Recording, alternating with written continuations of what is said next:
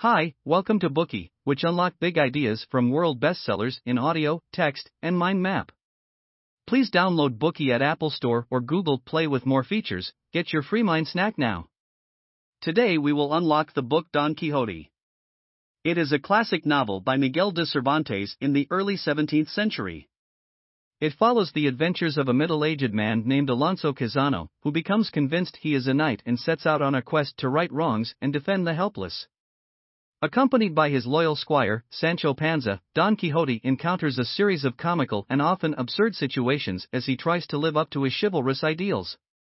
He battles windmills, challenges a group of priests to a duel, and even rescues a damsel in distress. Despite his well meaning intentions, Don Quixote's actions often cause chaos and confusion, leading to humorous misunderstandings and misadventures.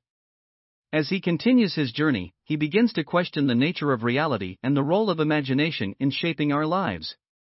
The novel explores themes of idealism, delusion, and the power of imagination to transform our world. The novel has been widely celebrated for its humor, satire, and exploration of human nature. The author of this book, Miguel de Cervantes, was born in 1547 in Alcalá de Henares, Spain. In Western literature, he is regarded as one of the greatest Spanish novelists, poets, and playwrights.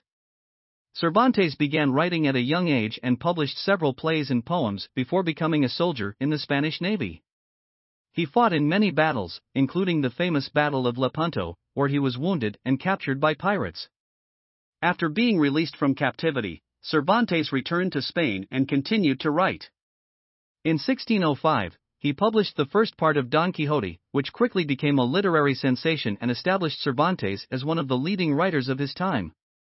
The second part of the book was published in 1615, and the complete novel was published in 1620.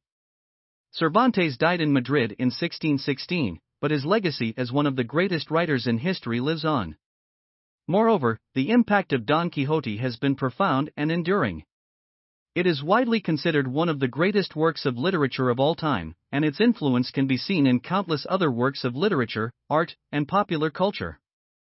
The book's hero, Don Quixote, is a timeless symbol of the individual struggle against the forces of conformity and oppression, and his unyielding idealism and courage have inspired countless readers to believe in themselves and their ability to change the world.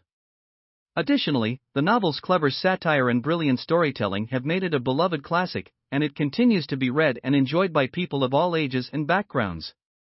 In short, the impact of Don Quixote has been nothing short of revolutionary, and its lasting legacy is a testament to the power of great literature to inspire and transform the human spirit. Now, we will focus on Don Quixote's adventures in three parts. In part 1, we will provide a plot summary of Don Quixote's adventures. In part 2, we will depict the key characters, like Don Quixote, his squire, and Lady Love. In part 3, we will elaborate on the style and theme. The setting of the book Don Quixote is a small town in central Spain during the early 17th century. Located in a rolling landscape, the town is surrounded by fields and rolling hills. The town itself is comprised of narrow, winding streets lined with whitewashed houses and buildings, including a small one where the main character, Don Quixote, resides. Before embarking on his adventure, Don Quixote was a man living in a small Spanish village.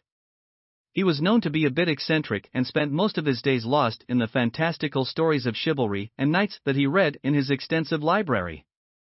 Despite his love for these tales, Don Quixote's friends and family were concerned about his obsession with them and worried that it was driving him to madness. As his obsession grew, Don Quixote began to believe that he was a knight, destined to go on great quests and fight for justice and honor. He donned an old suit of armor that he found in his family's attic, declared himself Don Quixote of La Mancha, and set out on his first adventure. Despite the protests of his friends and family, Don Quixote was determined to prove himself as a true knight and embark on a series of daring quests. Quixote's first adventure began when he set out on his horse, Rocinante, from his hometown of La Mancha. He was armed with a rusty old lance and a battered old shield and was wearing a suit of armor that had seen better days. As he rode through the countryside, he came across a group of merchants who were being attacked by a group of thieves. Quixote valiantly charged to defend the merchants, using his lance to strike down the thieves. However, he soon realized that the thieves were actually just actors who were rehearsing for a play. Embarrassed, Quixote quickly rode away. Despite this defeat, Quixote remains undeterred in his quest to become a brave and chivalrous knight.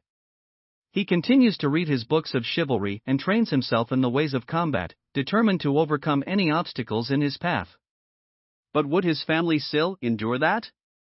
Then the destruction of Don Quixote's library was a pivotal moment that served to highlight the conflict between reality and fantasy in the novel. The library, which contained a vast collection of books on chivalry and romance, was a source of endless fascination and inspiration for Don Quixote, who spent hours lost in its pages and becomes convinced that he was a knight errant destined to right wrongs and defended the honor of his lady. However, the library was also a source of frustration for those around him, who saw it as a hindrance to his sanity and a source of his delusions.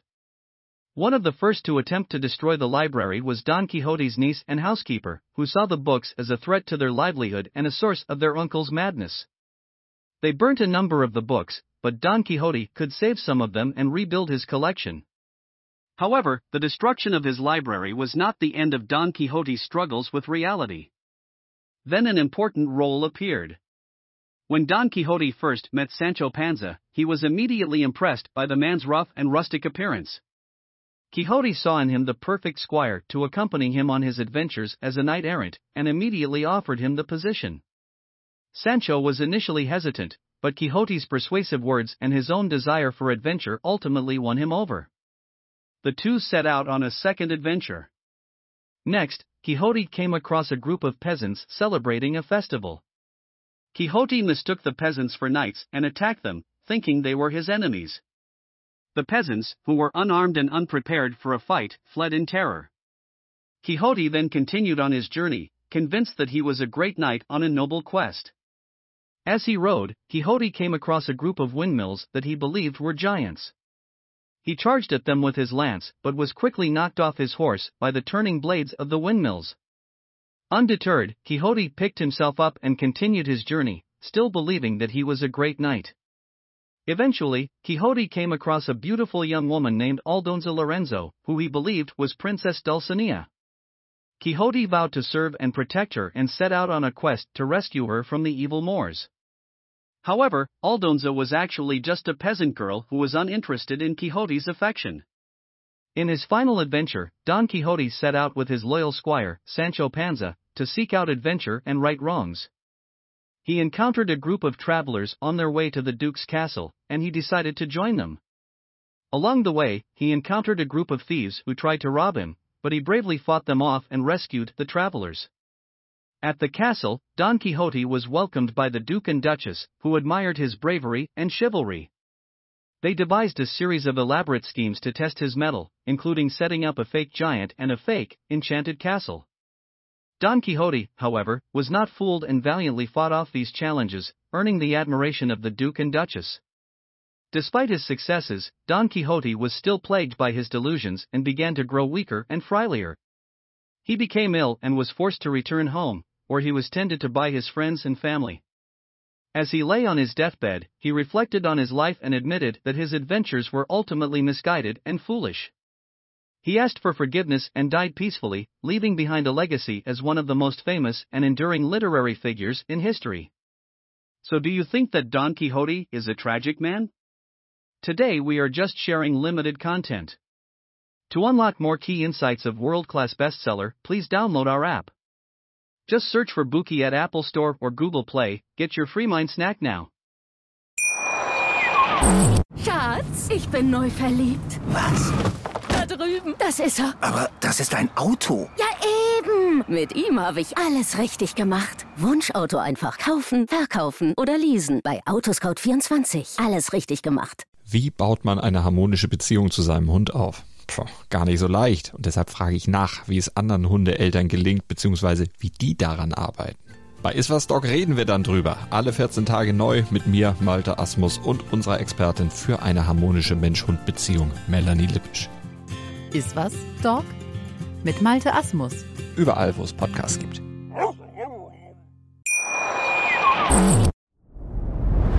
Dir hat dieser Podcast gefallen? Dann klicke jetzt auf Abonnieren und empfehle ihn weiter. Bleib immer auf dem Laufenden und folge uns bei Twitter, Instagram und Facebook. Mehr Podcasts findest du auf meinpodcast.de. Schatz? Ich bin neu verliebt. Was? Da drüben. Das ist er. Aber das ist ein Auto. Ja, eben. Mit ihm habe ich alles richtig gemacht. Wunschauto einfach kaufen, verkaufen oder leasen. Bei Autoscout24. Alles richtig gemacht.